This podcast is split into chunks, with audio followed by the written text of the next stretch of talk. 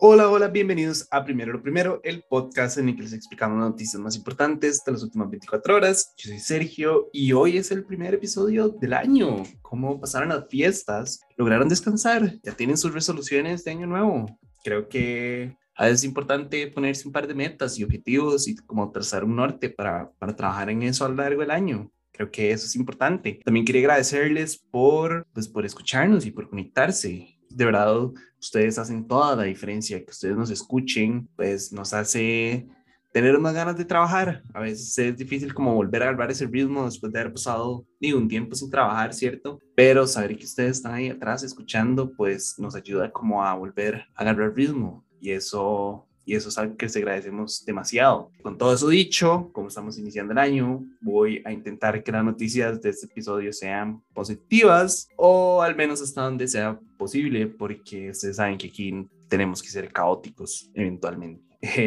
entonces, comencemos con COVID. Y yo sé que no es lo primero que quieren escuchar, menos al inicio de año y después de venir cargando con esta pandemia por dos años, pero es que es importante, les voy a contar, y es que las autoridades sanitarias estadounidenses autorizaron que se aplique una vacuna de refuerzo de Pfizer para los adolescentes de 12 a 15 años. Además, se redujo de 6 a 5 meses el tiempo que hay que esperar antes de recibir el refuerzo para todas las edades, lo cual es sumamente importante. Sumado a todo esto, la Agencia de Alimentos y Medicamentos de Estados Unidos, que es la FDA, también autorizó una dosis de refuerzo la vacuna de Pfizer para niños inmunodeprimidos de entre 5 y 11 años. Acá es importante aclarar que esta decisión todavía tiene que ser respaldada por los Centros para la Prevención y el Control de Enfermedades de los Estados Unidos, pero es una muy buena noticia en realidad. Eh, creo que ya todos lo veíamos venir, que nos iba a tocar una vacuna de refuerzo eventualmente. Costa Rica ya se ha estado aplicando algunas, especialmente para las mayores de edad y para el personal de, de atención médica, pero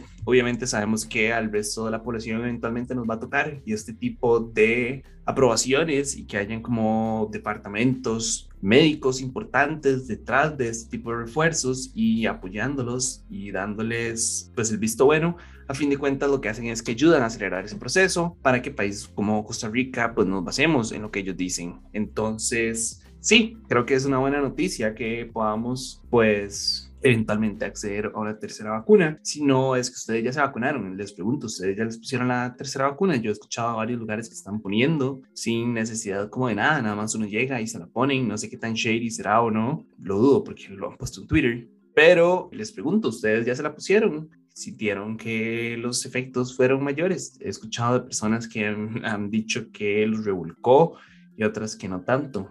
Entonces, nada más quería saber eso. Eh, la otra noticia que quería hablarles es sobre Chile y es que la Convención Constitucional del país va a discutir los artículos de la Carta Magna que data de la dictadura de Augusto Pinochet. Ya hemos hablado acá sobre Chile, reiteradas ocasiones, lo he hablado con Kenneth, creo que lo he hablado con Ale también y en resumen, ellos han estado en todo un proceso de cambio de su constitución y este año se quiere hacer un plebiscito para ver si la ciudadanía quiere que se cambie o no. Entonces, esta, esta convención está conformada por 155 miembros que fueron elegidos por la ciudadanía el año pasado y un aspecto que me parece importantísimo es que tiene unos espacios reservados para pueblos indígenas, o sea, para representantes de los pueblos indígenas, lo cual me parece que tiene todo el sentido del mundo, tiene toda la lógica y más bien se vio de haber hecho desde hace muchísimo tiempo. Esta convención tiene nueve meses que podrían como prorrogarse hasta un año para completar la constituyente.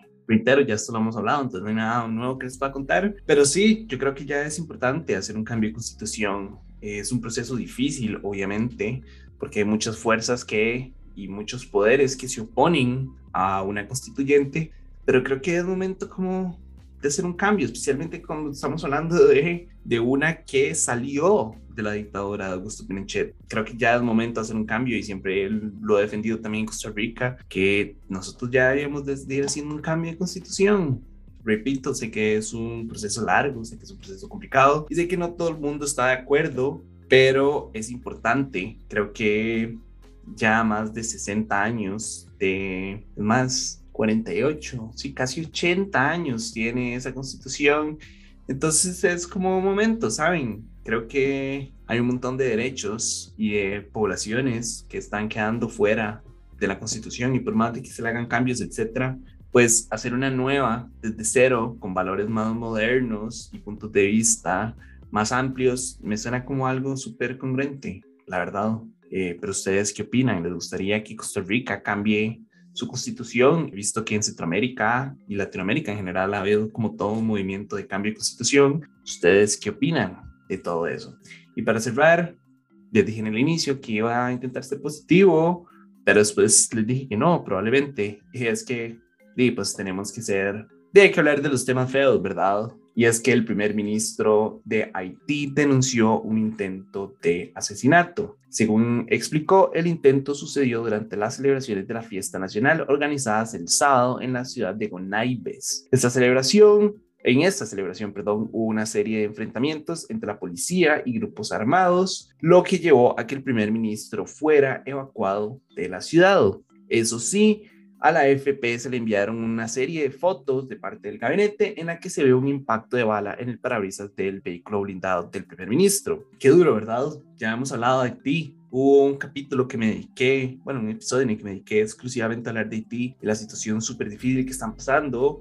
Con el Mois, que fue el presidente, fue asesinado. Las pandillas tienen controlada al, al país. No hay electricidad no hay agua potable, no hay acceso a las vacunas. Entonces, de es, es difícil la situación que está viendo Haití y saber que el primer ministro que ahorita está fungiendo como la cabeza del país eh, intentado o intentaron asesinarlo es, es duro, ¿saben? Como, como otra destabilización más en ese país es, sí, es difícil ver, ver este tipo de situaciones y ver a Haití pasar por esto. Y pues yo espero que no suceda nada más. Saben, como ya les dije, Haití ha pasado por muchísimas cosas y perder un primer ministro no, sé, no es algo que pueden lidiar a la ligera. Entonces, nada más, tío, ojalá se calmen las aguas. Yo sé, yo entiendo el descontento de la población y yo entiendo que Haití está marcada por la corrupción. Muchísimas personas dentro del gobierno son corruptas y trabajan a favor de las, de, de las bandas criminales y los narcotraficantes. Pero sí, un ataque así siento que tiene un efecto directo en la población y ellos son los que más han sufrido. Entonces, de verdad, espero que se calmen las aguas. Pero bueno, eso fue todo por hoy. Como siempre, muchísimas gracias por escuchar. Recuerden seguirnos en Instagram, en arroba no pasa nada, aquí en bajo IG, en Facebook, en YouTube. Y como siempre les decimos, convertirse en nuestros Patreons en www.patreon.com slash no pasa nada oficial, que esa es la mejor manera de ayudarnos a crecer y a seguir haciendo este tipo de contenido. De nuevo, muchísimas gracias por escuchar el primer episodio y por seguir aquí con nosotros. Espero que no nos hayan extrañado tanto en ese interludio de vacaciones, pero ya estamos de vuelta para trabajar por y para ustedes. Entonces, si no, nada, pura vida y me escucho mañana. Chao.